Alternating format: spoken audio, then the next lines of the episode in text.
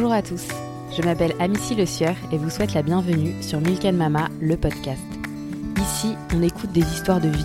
Je donne la parole à des femmes au parcours exceptionnel et inspirant et je brosse un portrait d'elles à travers leurs valeurs, leurs projets et leur vision de la vie. Dans ce podcast, il n'y a pas de filtre ou de jugement, simplement des vérités, parfois bouleversantes, mais desquelles il ressort, au-delà de la douleur, du positif. L'objectif est de partager ces belles histoires au plus grand nombre pour plus de tolérance et d'humanité. Bonne écoute même Beyoncé, tu vois, quand elle regarde les réseaux sociaux, doit se dire à un moment que d'autres font encore plus qu'elle. Souvent, on cristallise sur euh, oh là là, mais comment je vais faire toute seule au restaurant à midi? Qu'est-ce que je vais faire toute seule avec mon spritz le soir? Et puis en fait, on se rend compte que bah, c'est pas si terrible que ça que euh, bah, les gens, en fait, ils nous, nous regardent pas en nous disant oh là là, mais la pauvre, elle est solo dans la vie. C'est pas du tout ça. Les gens, bien souvent, sont plutôt euh, curieux, en fait, de voir une femme seule qui a l'air bien dans ses pompes, qui est en train de tiroter son spritz avant de rentrer chez elle. Et, et en fait, c'est vraiment se, se redonner de l'espace, euh, se considérer, se trouver suffisante. Euh, dans un, dans un monde et dans un quotidien où on a l'impression que voilà, on a toujours besoin de l'approbation des autres, euh, qu'on n'en fait jamais assez. Euh, là, c'est un moment pour essayer d'être quand même un petit peu bienveillant euh, avec soi-même, quoi. Moi, personnellement, en tout cas, je n'ai jamais laissé d'autres options à mon mari que celle de faire au moins autant que moi. Mais si t'es pas dans l'action en général dans la vie, c'est quand même très très compliqué. De, moi, enfin ça, ça fait longtemps que j'ai compris qu'il n'y a rien qui pouvait arriver des autres tout seul sur un plateau. Moi, il n'y a rien qui me soit arrivé là comme ça. Oh, le beau cadeau Non, c'est jamais comme ça. Alice a 38 ans, elle vit en Toscane depuis maintenant 10 ans. Dans cet épisode, elle nous parle de sa première fugue lorsqu'elle était jeune maman, puis de la création de son concept de fugue italienne, une invitation à s'extraire un temps du quotidien pour se reconnecter et retrouver une énergie nouvelle une bulle hors du temps pour revenir vers soi. Elle nous parle de charge mentale, de répartition des tâches et surtout de choix de vie, car selon elle, rien n'arrive jamais tout seul. Les mots d'Alice ont fait écho en moi et j'ai réalisé à quel point parfois se déconnecter un temps pour regarder nos vies avec un peu de distance peut non seulement nous apporter beaucoup, mais également à ceux qui nous entourent. Je ne connaissais pas Alice avant cette interview, mais son franc-parler, sa lucidité, sa spontanéité et son humour m'ont complètement séduite mais c'est surtout cette vision de la vie qui m'a conquise. Je me tais et vous laisse découvrir ma conversation avec Alice. Bonjour Alice. Bonjour. merci beaucoup d'avoir accepté euh, mon invitation dans le podcast pour nous raconter ton histoire. Merci à toi pour cette invitation. Est-ce que tu peux nous raconter qui tu es et d'où tu viens? Qui je suis et d'où je viens. Ok, euh, ben je suis Alice Chéron, j'ai 38 ans, je vis en Italie, en Toscane depuis 10 ans.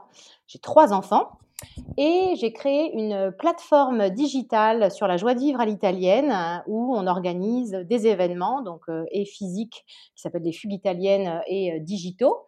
On a un e-shop et on a un média qui parle d'Italie et d'art de vivre. Ok. Et quand est-ce que tu es arrivée en Italie? En fait, à la base, tu viens d'où? À la base, moi, j'ai grandi dans le. Je suis normande, mais j'ai grandi dans le sud de la France, à Nice. Ouais. J'ai fini mes études à Paris, j'ai commencé à travailler à Paris et puis je suis arrivée euh, après. Ok. Et c'est quoi ton parcours professionnel? Mon parcours professionnel, donc moi j'ai fait des études d'éco et ensuite je me suis spécialisée en communication et j'ai travaillé essentiellement en agence de publicité dans des gros mastodontes parisiens où j'ai fait, j'ai fait mes armes tant sur la partie stratégie que la partie gestion de projet. Ok.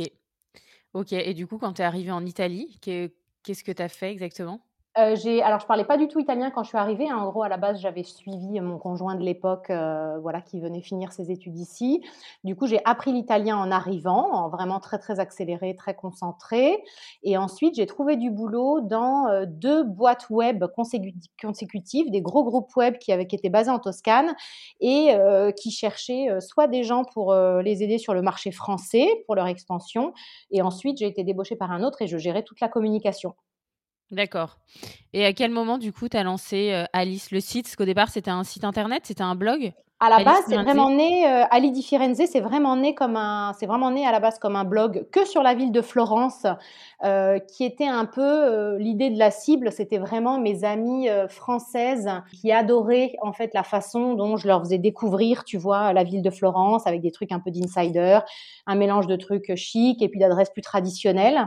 donc c'était vraiment ça que j'avais envie de faire. Et puis donc je, je l'ai créé en 2013, en fait au moment de, de ma séparation où j'ai décidé de rester à Florence. Donc c'était un moment un peu, tu vois, personnellement un, peu spécial. Donc j'avais besoin de m'investir un peu dans, dans, autre chose euh, plutôt que de me regarder le nombril. Et du Mais tu faisais ça en parallèle de ton boulot Oui, complètement. Le démarrage, oui, c'était complètement un side project.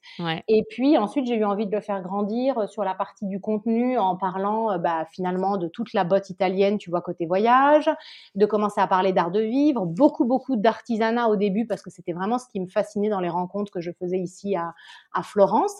Et puis en fait, la partie business, elle est venue se greffer vraiment au fur et à mesure, de manière euh, assez organique, parce qu'en fait, c'était les gens qui me suivaient qui me demandaient des trucs, mmh genre euh, tu parles d'une marque de sauce tomate, trop bien, et maintenant j'ai envie de l'acheter. Tu as l'air de connaître des endroits sympas, tu veux pas m'aider à organiser un événement, donc tu vois les trucs se faisaient un peu comme ça. Mais moi, j'avais très très envie de créer un projet. Euh, où je mettrais vraiment de moi à l'intérieur, tu vois, qui fasse vraiment sens par rapport à qui j'étais, euh, à mes qualités, à l'énergie que j'avais, quelque chose qui me ressemble. Et puis de l'autre côté, en, parallèle de tout ça, je faisais, je me multipliais, je faisais mes enfants avec mon, mon mari italien, et j'ai eu une mhm. fille, et j'avais très envie aussi de faire quelque chose pour les femmes en général, sans trop savoir, tu vois, ce que ce que ça serait, quoi. Mmh et, euh, et, finalement, euh, c'est le projet des fugues italiennes euh, qui est venu à moi quand moi-même, en tant que jeune maman, j'avais fait deux enfants rapprochés, professionnellement, ça décollait pas vraiment. Donc j'étais très très très frustrée à l'époque et j'ai eu besoin de partir toute seule quelques jours dans la lagune vénitienne, hein, qui est vraiment mon, mon, lieu de cœur, mon lieu de refuge. Pour Tes enfants avec quel âge à ce moment-là? Euh, quand je suis partie, alors je suis partie la toute première fois quand mon premier enfant avait 4 mois, parce qu'on m'a demandé d'écrire un guide de voyage sur Venise et que du coup j'en ai profité, bah, tu vois, pour avoir 4 jours comme ça seule. Et je me ra... donc c'était pas une fugue, tu vois, formalisée, mais je me rappelais très très bien en fait de l'énergie que j'avais perçue de ce voyage qui avait duré très très longtemps après le voyage le fait d'avoir eu quatre jours pour moi, d'avoir vu que de la beauté, d'avoir été émerveillée, d'avoir fait des rencontres, d'avoir été totalement ouverte en fait sur ce qui m'entourait, ça m'avait donné une énergie pas possible. Et tu n'avais qu'un enfant de 4 mois, du coup, à ce moment-là. Et là, quand je suis partie la première fois, j'avais qu'un enfant de 4 mois. Et quand je suis repartie, j'avais eu ma fille. Ma fille devait avoir moins de 2 ans, devait avoir un an et demi. Donc, euh, le deuxième avait euh, un an et demi de plus, quoi. Et là, je suis repartie trois jours toute seule à Venise. J'étais vraiment assez paumée dans ma tête, hein, même si tout allait bien, entre guillemets. Hein, euh, j'avais un mari, j'avais une maison, j'avais des enfants, enfin, il n'y avait pas de souci.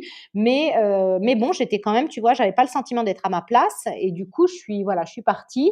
Et j'en ai parlé, en fait, à ma petite communauté de l'époque, bah, sur les réseaux sociaux. J'avais écrit un article sur mon site qui s'appelait déjà La Fugue. Tu vois, c'était la première mmh fois que j'utilisais ce terme-là.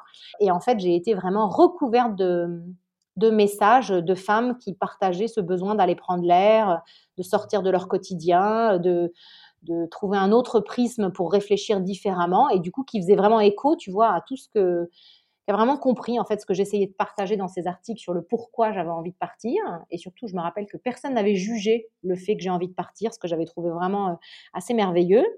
Et l'idée des fugues italiennes, elle est venue juste après. Euh, donc cette idée en fait de formaliser euh, une fugue pour faire la courte échelle à toutes celles qui osaient pas partir toutes seules mmh et donc d'organiser euh, des séjours de trois jours en Italie dans des lieux que je connais très bien pour partager une bulle enchantée, créative, de réflexion parce qu'on n'est pas là pour faire du tourisme, on est là vraiment pour réfléchir individuellement et puis collectivement, euh, pour se régénérer, euh, regagner en énergie, regagner en clarté et retourner dans sa vie en ayant le sentiment d'avoir euh, vraiment envie de la maîtriser, quoi.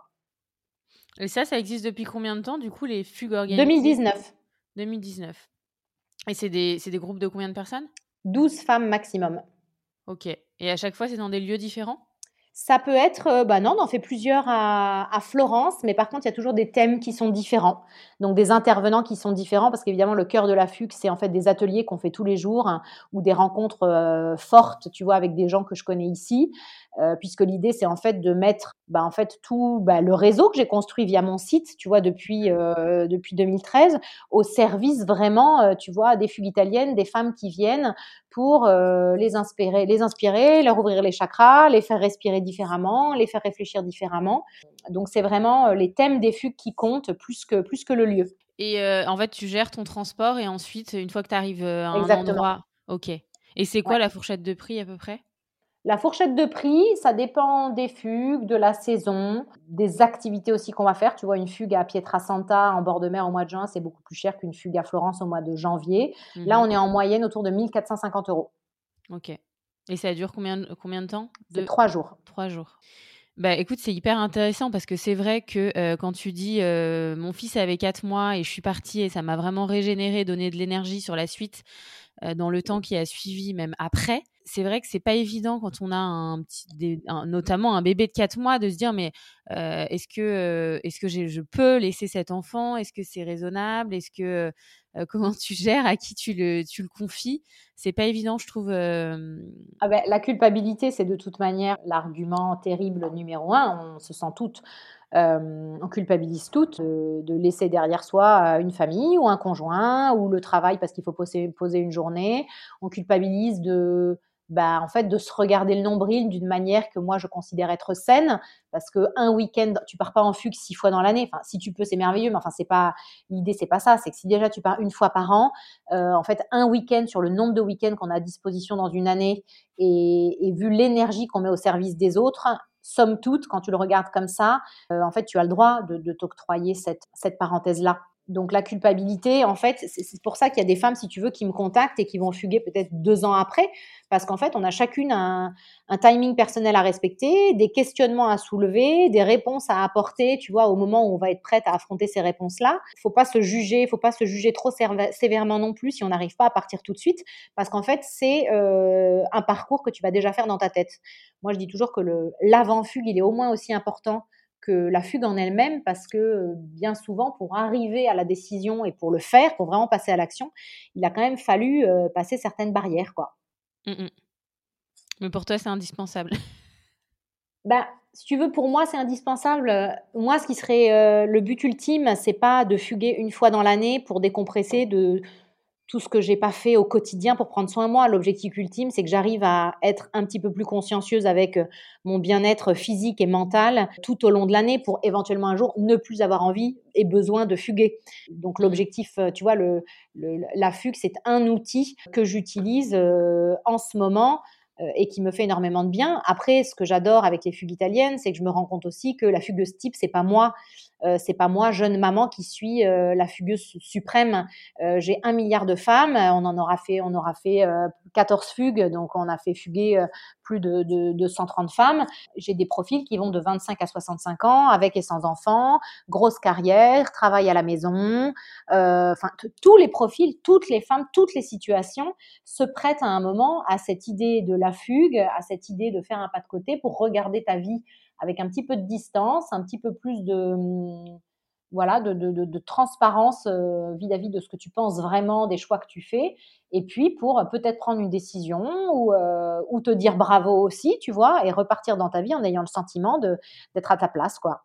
Mmh Effectivement, c'est une bonne clé en tout cas pour euh, réussir à essayer de trouver des solutions pour justement, parce que moi je trouve qu'on a souvent du mal à concilier, à concilier vie pro et vie perso. Et c'est vrai qu'avec les réseaux sociaux, notamment sur Instagram, on a le sentiment quand même que beaucoup de femmes, évidemment c'est Instagram, mais arrivent à gérer parfaitement euh, le côté maman, le côté business, etc. Et je trouve que ça peut être super culpabilisant. Mmh bah alors moi, je me demandais déjà, toi, comment tu arrives à concilier les deux? Quelle est ton organisation? Et si tu as des tips euh, au-delà de la fugue à nous apporter pour euh, justement réussir à aligner tout ça? Alors écoute, euh, bah, tu vas pas être déçu parce que là, je sors d'une période qui, est, enfin, j'y suis même toujours un petit peu, qui est un peu compliquée. donc j'ai eu un troisième enfant il y a neuf mois, donc j'ai vraiment vécu les premiers mois comme une grosse honeymoon que j'avais pas trop eu avec mes deux premiers. Euh, donc j'ai vraiment eu, tu vois, une espèce de bulle sacrée qui était vraiment merveilleuse. Euh, je suis repartie au travail comme en 40 en oubliant totalement la notion en fait du petit enfant qui ne te fait pas dormir. J'avais vraiment enlevé, tu vois, de mon équation cette chose-là et ça a été totalement fatal parce que j'ai accumulé une quantité de, de fatigue, de pression. On a fait énormément de choses. Je suis retournée au travail en, septembre et de septembre à décembre, ça a été vraiment euh, l'hystérie totale. Il y avait Noël sur l'e-commerce. Euh, on a fait euh, trois fugues. Donc, c'était très, très dense émotionnellement et physiquement. Donc, à Noël, ça allait déjà pas fort. Mais voilà, j'ai pas su euh, réaménager mon temps. J'ai pas su m'octroyer des pauses, faire des siestes, tu vois, très simplement le week-end aussi. Parce que tu as trois enfants et que tu as aussi envie de t'occuper des, des, grands quand, quand tu as du temps.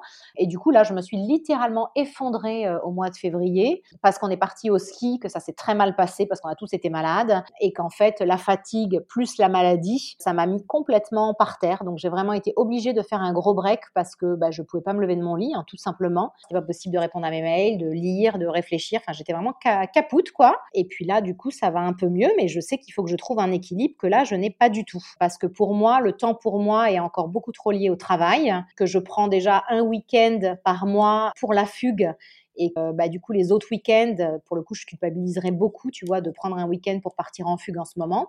Là, je suis obligée, donc là, j'ai déjà booké un week-end pour avril qui est déjà, voilà, payé dans l'agenda euh. Mais tu vois, il a fallu, quand même en venir, euh, tu vois, un truc un peu trop extrême pour tirer la sonnette d'alarme et essayer de se détendre deux minutes, quoi.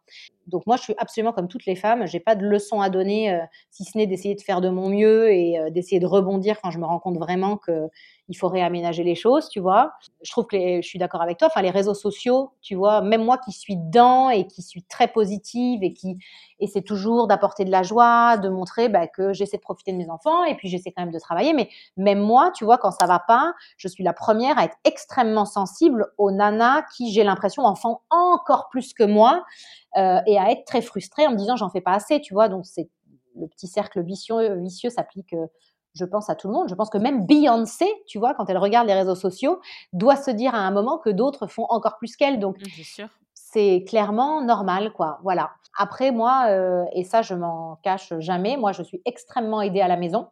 Euh, j'aurais pas fait de troisième enfant si j'avais pas eu d'aide, parce que je vois pas comment j'aurais continué à travailler. Et pour moi, c'était indispensable pour mon, mon équilibre personnel. C'est quoi ton organisation au quotidien avec les enfants? Ben moi, mes enfants, de toute manière, ils sont à l'école. Là, j'ai une babysitter pour Solé, euh, le temps qu'elle aille à la crèche. Mmh donc, elle va aller à la crèche au mois de mai. Donc, pour l'instant, elle est encore, euh, elle est encore à la maison. Et j'ai une dame qui est absolument là tous les jours pour m'aider pour le, la maison en elle-même, quoi. C'est-à-dire que mmh, je, ne mmh, fais pas le, je fais pas mon ménage, quoi. Ça change, ça change tout. Ouais. Ah oui, pour moi, euh, enfin, juste en voulant continuer à travailler, à faire ce que je fais, avoir ma société, à la faire grandir, je suis pas Wonder Woman, quoi. ouais, non, c'est des euh, choix. Ouais, ouais. C'est juste des choix. Mmh Être indépendante financièrement, épanouie personnellement et en couple, tout en mmh étant une bonne maman, est-ce que c'est possible? Bah là, tu, c'est un peu les objectifs d'une vie. Enfin, je pense pas qu'on puisse euh, tout avoir en même temps, tout le temps. Je pense que là, par là, je suis dans une phase où clairement, avoir une vie sociale délirante, c'est un petit peu beaucoup demandé. Tu vois, en ayant déjà une vie professionnelle euh, dense, euh, en faisant de ma famille et de mon couple euh, une priorité, parce que clairement, moi, si je vais pas bien avec mon mari, ça peut pas bien se passer à la maison. Donc, mon mari est presque la, tu vois, une priorité parfois supérieure aux enfants, dans le sens que je sais qu'on sait driver les enfants et leur donner tout l'amour et toute l'énergie si nous on va bien et si à la maison ça va bien. Mmh donc là, tu vois, la petite, elle a 9 mois, donc on commence à se réaménager des microscopiques escapades, même si c'est une nuit dehors à 50 km de chez nous. Mais on l'a fait il y a un mois, on est parti à Arezzo parce qu'il y a une ville où il y a une brocante une fois par mois qui est partout dans la ville, qui est géniale. Et du coup, on est allé dormir là-bas le vendredi soir et on a fait la brocante le samedi et on est rentré à 15h à la maison. J'ai eu l'impression, si tu veux, de partir aux Maldives pendant 10 jours, quoi. C'était mmh, mmh. extraordinaire. Donc, ça, c'est un truc, pour le coup, que j'essaie vraiment de cultiver en ce moment. De, t'aménager des temps en couple sans enfant. De, voilà, de m'aménager des temps en couple, en sachant que parfois, en fait, euh, bah, le restaurant, le mercredi soir, quand tu es éclaté de ta semaine, que tu es stressé, que t'as pas bien. C'est compliqué, en fait, de se détendre et d'avoir une vraie conversation. Des fois, tu as besoin d'un espèce de sas de décompression avant de rentrer dans un truc où ça y est, tu arrives à te parler, à te parler gentiment, à te dire les choses. Donc, je trouve que voilà, ces microscopiques escapades, euh, une fois toutes les six semaines, c'est vraiment le top. Ok, mais moi, surtout, ce que je trouvais hyper intéressant dans, dans ton histoire et dans tout ce que tu fais. C'est pour ça que je, trouvais ça, j'avais vraiment envie de faire un podcast avec toi. C'est la fugue parce que je trouve que effectivement, on, on l'entend souvent que c'est important de garder des plages ou des moments en couple, de passer des moments qu'avec les enfants, de, le boulot, de pas culpabiliser. Mais c'est vrai que le côté seul, on n'en entend vraiment pas parler. Et pour le coup, je pense que ça passerait dans la priorité numéro 140 de se prendre un moment pour soi. Donc ça peut être un massage ou ça peut être ou alors des moments avec des copines, mais des moments seuls, justement mmh. partir trois jours. Ça, j'ai trouvé ça hyper intéressant. Et surtout quand tu dis qu'effectivement, ça permet de, remettre plein de choses à plat, de, se reconnecter, de retrouver l'énergie. nécessaire pour finalement tout gérer ensuite. Mmh c'est vrai, mais finalement, ça semble hyper logique, mais c'est vrai qu'on n'y pense pas du tout, quoi. Bah non, on n'y pense pas. Et puis, je crois que ça dépend vraiment aussi comment tu as été éduqué à la solitude et qu'est-ce que tu as fait de la solitude dans les années, tu vois, dans ta vingtaine. C'est bête, mais moi, j'ai une copine à moi qui, a voyagé toute seule pendant trois mois, qui est fille unique, donc qui était habituée à sa solitude, qui n'a pas eu peur de partir. Et c'est un voyage, voilà, qu'il a construit d'une manière extrêmement riche. C'est quelqu'un qui a jamais peur d'être toute seule. Et je pense que c'est vraiment une richesse intérieure et personnelle qui est géniale en fait à cultiver. Et moi, ce que j'aime avec cette idée de fugue, et encore une fois, le principe de la fugue, pour moi, du fait que les femmes partent seules est, plus important que les fugues italiennes. Les fugues italiennes, c'est une forme pour euh, peut-être des femmes qui, soit ont l'habitude très souvent de partir toutes seules et qui ont envie de partir seules dans un autre contexte, soit pour celles qui ont très très peur, mortifiées de partir toutes seules et qui ont besoin qu'on leur fasse la, courte échelle avant un jour d'être capable de fuguer toutes seules.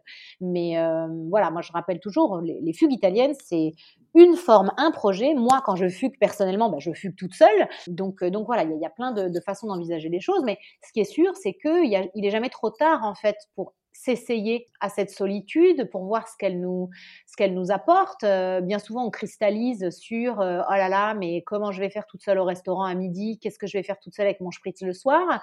Et puis en fait, on se rend compte que bah, c'est pas si terrible que ça, que euh, bah, les gens en fait ils nous ils nous regardent pas en, nous, se disant oh là là, mais la pauvre, elle est solo dans la vie. C'est pas du tout ça. Les gens bien souvent sont plutôt curieux en fait de voir une femme seule qui a l'air bien dans ses pompes, qui est en train de siroter son spritz avant de rentrer chez elle. Et en fait, c'est vraiment se redonner de l'espace, se considérer, se trouver suffisante euh, dans, un, dans un monde et dans un quotidien où on a l'impression que voilà, on a toujours besoin de l'approbation des autres, euh, qu'on n'en fait jamais assez.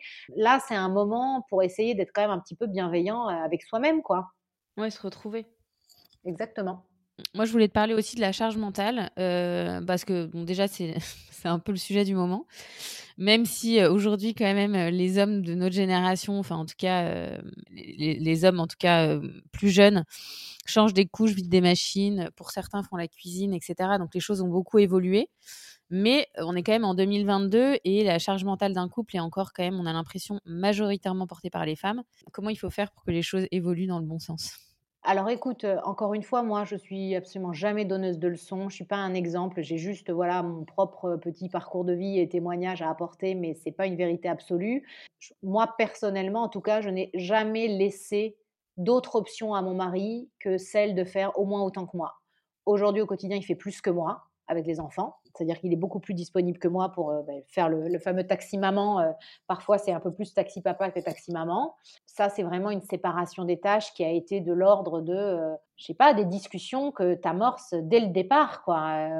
moi, c'était pas, voilà, c'était c'était pas possible que les choses ne soient que sur mes épaules. Et moi, ça m'angoissait énormément d'être le seul. tu sais, quand les enfants sont très petits et qu'il n'y a que toi qui peux les calmer, tu vois, parce que c'est une question aussi d'odeur, de, il a besoin d'être contre la maman et il y a un truc qui apaise l'enfant. Moi, au début, avec mes premiers enfants, ça m'a énormément angoissé d'être le seul doudou indispensable, entre guillemets, tu vois, de cette petite créature. Et donc, j'ai très vite fait de l'espace au papa tout le temps pour faire que, tu vois, que ce soit maman ou que ce soit papa, euh, l'enfant, il trouve son compte. C'est ce qui m'a aussi permis de fuguer assez sereinement quand ils étaient petits, parce que j'avais jamais peur de les laisser euh, à mon mari. Il faisait au moins aussi bien que moi euh, les trucs qu'il fallait faire, quoi. Donc, donc voilà.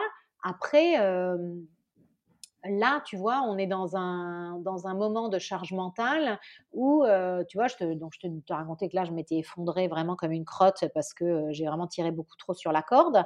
Et j'ai fait un autre truc qui était au final pas très sympa pour mon mari parce qu'en fait, euh, comme je culpabilisais, tu vois, de trouver du temps pour moi, notamment de prendre un week-end pour fuguer alors que je fugue déjà pour le travail, j'attendais en fait que mon mari prenne du temps pour lui pour ensuite m'autoriser à le faire moi. Tu vois ce que je mmh. veux dire? Mmh Pour une sorte d'égalité? Exactement. J'avais besoin, mais en plus j'étais presque un peu agressive, tu vois, à lui dire mais va faire des stages de tennis, va voir ton pote en Colombie, euh, j'en sais rien, tu vois, essayer. Alors que bon, bah, apparemment il avait moins besoin que moi d'aller prendre l'air. Et en fait, bon, déjà c'est pas juste pour lui, et ensuite, euh, bah, c'est parce que moi je suis pas capable. Alors qu'encore une fois, hein, j'ai fugué plein de fois, j'ai écrit un livre sur la fugue. Enfin, tu vois, j'ai du, j'ai de la matière à réflexion, mais ça n'empêche que c'est toujours aussi difficile bah, de s'autoriser à à, prendre cet espace-là pour euh, respirer, faire le point et, repartir comme en 40, quoi. Ouais. Ouais, c'est moins difficile pour les, pour les hommes ou non, t'as pas l'impression? Non, non, non, non, non, c'est juste, on n'a pas, on n'a peut-être pas les mêmes besoins, on réfléchit pas de la même manière, c'est pas les mêmes, euh, c'est pas les mêmes mécanismes, et je t'avoue que euh, je ne serais pas du tout à la bonne place pour aller expliquer comment tout ça fonctionne. Mais, mais en tout cas, tu vois, de mon côté, ça comme ça. C'est intéressant parce que du coup, dans ce que tu racontes, dans ton expérience, on a l'impression que as...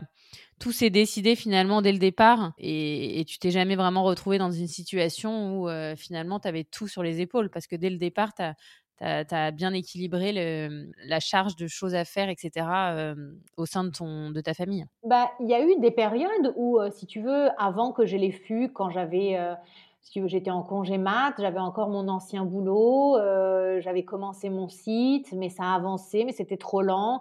Je savais toujours pas, j'avais pas le projet des fugues, donc il manquait vraiment du sens. Donc j'étais euh, bien souvent euh, chez moi avec un nourrisson ou un mini bébé à essayer de bidouiller des mails quand la babysitter était là, mais sans trouver du sens à tout ça. Donc bref, giga frustration. De l'autre côté, mon mari, il avait créé sa boîte, donc lui, il était porté par une énergie de dingue. Il avait la gentillesse en plus de rentrer tous les soirs à 19h maximum, donc il était vraiment très présent. Mais j'avais quand même l'impression à l'époque que la charge mentale, elle était pour moi. Mmh parce que euh, bah, c'était moi qui avait qui récupérait la petite après la babysitter, qui allait chercher numéro un qui était déjà à la crèche, voilà, qui gérait les bains. J'avais un petit peu d'aide à la maison, mais moins que ce que j'ai aujourd'hui, donc je faisais quand même beaucoup de choses. Mais j'ai envie de dire, c'était pas de la faute de mon mari, juste lui avait un taf, avait créé son truc. Euh, moi, j'avais pas encore de projet qui était encore là. Après, je m'autorisais pas non plus à prendre plus de temps pour euh, bah, pour pouvoir réfléchir à ce que j'avais envie de faire, me poser les bonnes questions et tout ça. Ces choses-là se sont fait vraiment par euh, par petites étapes euh, successives. Ouais, mais bon, faut pas laisser les choses se faire finalement. Il y a un moment, faut aussi euh, essayer d'inverser la balance. Mais si t'es pas dans l'action en général dans la vie, c'est quand même très très compliqué. Moi, enfin ça, ça fait longtemps que j'ai compris qu'il y a rien qui pouvait arriver des autres tout seul sur un plateau. Moi, il y a rien qui me soit arrivé là comme ça. Oh le beau cadeau Non, c'est jamais comme ça. Euh, ni l'Italie, ni la vie que j'ai aujourd'hui, ni mon travail, ni les fugues, ni mes enfants, ni, ni rien quoi. Mais comme tout le monde, j'ai envie de dire. Oui, c'est vrai. Parce que là, tu es toujours à, Florence, tu habites toujours à Florence? Ouais, je suis toujours à Florence. Ah oui, il y, a quelque chose dont je voulais te parler. J'ai adoré tes petites vidéos, la Dolce Folia. Folia, ouais. Génial, ouais. Et du coup, moi, ça m'intéresse, ça m'intéressait vraiment. C'est quoi les, vraiment les différences entre les mères euh, italiennes et les mères françaises? Alors c'est un très très très très vaste euh, mmh vaste sujet. Comment te dire comment te dire ça? Alors déjà première chose, moi, je me considère toujours extrêmement française dans ma façon de faire, mais c'est jamais une critique par rapport à la mère italienne parce que culturellement, c'est là où il faut, ben, tu vois, moi, je, je suis dans un pays qui à la base n'est pas le mien, donc c'est à moi de respecter la culture qui m'accueille et de composer avec. C'est certainement pas aux Italiennes de changer quoi que ce soit. Je crois que la maternité chez les Italiennes, c'est vraiment quelque chose qui transcende tu vois de manière absolue ton être, tes émotions, le sens qu'a ta vie. Je crois que les, Italiens, en fait, devant les enfants, là, on les appelle les creature dans le sud de l'Italie. Les créatures, c'est vraiment, c'est l'être suprême euh, absolu. Et du coup, ils déchaînent les passions. Euh, tu n'es, tu, n'es plus raisonnable devant cette, cette quantité d'amour que tu portes euh, aux enfants. Et donc, je ne dis pas que je n'aime pas mes enfants, je dis juste que je trouve que j'ai un côté beaucoup plus raisonnable, entre guillemets, tu vois, que la, que la mère italienne. Et, Tu sais que les Italiens sont toujours extrêmement expressifs, mais pour tout, pour parler de la météo, pour parler euh, de Pâques, pour parler des asperges qui arrivent sur le marché, tout est toujours, tu vois, extrêmement voilà coloré et expressif. Et du coup, tout ce qui est lié à la communication avec l'enfant est, tout aussi coloré. Donc, euh, c'est toujours euh, très fort, très gros, très voilà. tu vas donner un goûter à un petit Italien. moi, mes enfants, ils mangent tu sais, les petites compotes là. compotes Hein, les pommes potes et bien évidemment avec un avec un biscuit lu, euh, enfin lu ou pas, on s'en fiche. Mais euh, les italiennes, elles vont arriver avec un schiacciata, qui est un espèce de pain à l'huile géantissime avec un kilo de jambon à l'intérieur. et il faut que Massimo mange et en même temps, elles comprennent pas pourquoi deux heures après il a pas faim à table. Tout ça, moi, me paraît extrêmement logique, mais apparemment c'est pas logique. Bon bref, il y a un truc de démesure et de joie qui est très très fort aussi dans la maternité. Et aussi, on a un peu cette image-là, justement, on parlait de charge mentale, etc. Mais moi, j'ai un peu cette image des Italiens, peut-être un peu euh, à l'ancienne, avec euh, le mari euh, peut-être un peu macho, etc. Alors, c'est peut-être hyper caricatural, et c'est peut-être pas du tout le cas. Mais c'est vrai qu'on a l'impression que sur ces sujets-là, c'est un peu... Écoute, il y a de tout. Il y a de tout. Il y a de tout. moi, j'ai des amis voilà, d'autres amies françaises qui ont épousé des, des Italiens il y a de, il y a de tout. Euh, il y a des, bah, mon mari, il est italien 100%. Euh, il pourrait être euh, français dans la façon d'éduquer ses enfants. Enfin, tu vois, il est voilà très présent. J'en connais qui font le minimum syndical. J'en connais plein d'autres qui sont très impliqués. Donc, il y a un peu de tout. Est-ce voilà. Est-ce qu'il y a toujours un peu de machisme en Italie? Oui.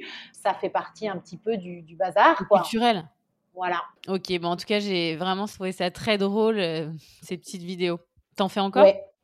Non, non, non, j'en fais pas. Ben non, non, ça me prenait euh, absolument tout mon temps. Quand j'en, quand j'en faisais, j'en sortais une tous les dix jours et c'était vraiment, je ne faisais que ça. Ok. Parce qu'il faut les écrire pour que ça soit un peu drôle, il faut les tourner, il faut les, mmh les déguisements, il faut les monter, il faut les promouvoir. Enfin, c'était pas du tout. Euh, c'était pas, un business rentable.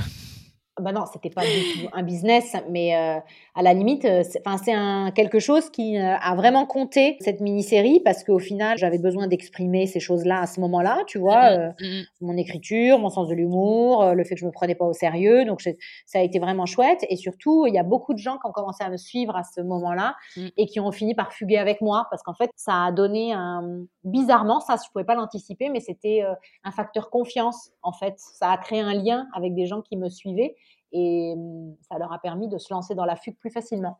Et tu as écrit un livre aussi? Et j'ai écrit un livre qui s'appelle L'appel de la fugue euh, et qui est sorti euh, en 2020 mmh et qui parle de la, de la fugue, que ce soit mes fugues personnelles, mais aussi les fugues de voilà, toutes les femmes qui euh, m'ont parlé en fait de leur propre voyage. Pas du tout une méthode, c'est plus un objet de réflexion en fait pour s'interroger nous-mêmes euh, à notre mesure, tu vois, sur euh, voilà la culpabilité, qu'est-ce que j'aimerais faire si je partais, quelle est ma boîte à outils un petit peu du bien-être en fugue et après, que faire de toutes les émotions qui vont remonter, des idées, des changements que j'ai envie d'impulser dans ma vie. Et voilà, c'est un livre qui est très très chouette en fait pour continuer à échanger avec les femmes sur ce sujet. Ok, génial. Bon, bah, bravo pour toutes ces initiatives. Ça donne très envie de fuguer. Je mettrai le lien vers, euh, vers les, les, fugues pour s'inscrire. Trop bien. Euh, qu'est-ce que tu voudrais dire pour la fin, justement, pour euh, si tu avais un message à faire passer ou, ou pour conclure par rapport à tout ce qu'on s'est dit? Écoute, pour conclure, je crois que nous, on, est vraiment en train de réfléchir en ce moment. Si on est en train de refaire le site. Et refaire le site, c'est un peu ouvrir la boîte de Pandore parce qu'il faut que tu te poses beaucoup de questions de euh, ta mission, tes valeurs, qui tu es, qui tu étais, qu'est-ce que tu as envie de devenir, etc. Et je crois que vraiment au cœur de tout ce qu'on fait, il y a vraiment essayé euh, d'accompagner les femmes à avoir un petit peu l'audace de créer la vie qu'elles ont envie d'avoir et ça passe autant par euh, le sujet de la fugue, mais aussi par euh, tout ce qu'on partage sur le site et qui est lié à la joie de vivre à l'italienne, qui pourrait sembler euh, très légère, très joyeuse, hein, comme son nom l'indique, quelque chose d'assez peut-être un peu superficiel, mais qui en fait a quand même des enseignements qui peuvent être un petit peu plus profonds et qui peuvent nous accompagner au quotidien sur la qualité de l'alimentation, ce qu'on met dans l'assiette, le moment du partage autour de l'assiette, les discussions qu'on peut avoir à ce moment-là, tout ce qui est de l'ordre du slow life, euh, comment euh, apprendre à ralentir pour mieux profiter, comment regarder ce qui nous entoure au quotidien et absorber la beauté. Je pense que les Italiens et la beauté, c'est quand même un sujet qui est prédominant ici au quotidien. Et, et voilà, moi, j'aime vraiment partager tout c'est un peu cette sagesse à l'italienne, tu vois, que j'observe autour de moi pour faire en sorte que les femmes qui me suivent, d'une manière ou d'une autre, vivent la vie qu'elles ont, qu'elles ont envie d'avoir. Voilà. Sais pas si c'est clair. Tu me, c'est très clair. C'est très clair. Et ensuite, il y a quelque chose que je pose à la fin de chaque podcast. C'est les six mots de la fin, Milkan Mama. Ton petit déjeuner. Alors, mon petit déjeuner, alors je prends un café euh, au bar de temps en temps dans la journée, mais par contre le matin, j'aime me faire un café extrêmement long avec du lait de soja, absolument brûlant. Si c'est pas chaud, je suis énervée. Et je mange yaourt de soja, des graines, des fruits, bien souvent des kiwis et des céréales du mmh muesli, quoi. Voilà, mmh ça c'est mon petit déj type. J'ai toujours une, j'ai une, on m'a offert une machine à centrifugeuse il y a quelques années. Je l'avais pas touchée pendant un an et maintenant ça fait deux ans que j'en suis complètement accro. Donc euh, beaucoup de céleri euh, avec des carottes. Mmh voilà, ça c'est le petit déj. Ton parfum? Mon parfum, j'alterne entre un jardin dans la lagune de Hermès et euh, le parfum de la fugue, l'édition numéro 1 qu'on a créé ensemble, qu'on a co-créé avec les fugueuses au mois de décembre. Ah, génial. L'appli dont tu ne pourrais te passer bah Là, tout de suite, euh, malheureusement, Instagram. Mais tu vois, malheureusement. Euh, sinon, une appli de travail que j'adore, c'est Trello. C'est quoi? Euh, bah, En fait, tu crées des boards par sujet ou par projet et tu fais des checklists et des notes. C'est un peu une to-do list digitale géante que tu peux partager avec tes équipes. Ok. Un livre? Un livre, bah là, je suis en train de lire La quête de la beauté de Charles Papin. Mmh qui euh, parle euh, vraiment extrêmement bien euh, de ce que provoque la, beauté en nous, de cette espèce de petit feu d'artifice qui se crée au niveau des émotions et du ressenti quand on est devant du beau, du beau qui est évidemment subjectif en fonction de voilà de ton parcours, de ce qui résonne à l'intérieur de toi. Et c'est une fugueuse qui me l'a offert et je l'adore. Une femme qui t'inspire?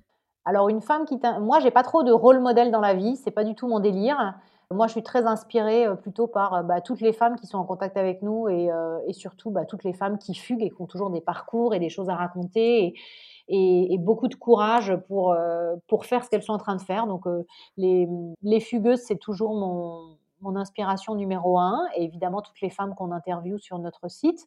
Après là, j'ai écouté un podcast récemment euh, où Constance Gennari, qui est la fondatrice de The Socialite Family, euh, parlait du développement de, de sa société, et j'ai vraiment adoré la façon, le sérieux, l'amour du design, l'amour de l'Italie qui est derrière tout ce qu'elle fait. Je trouvais ça formidable.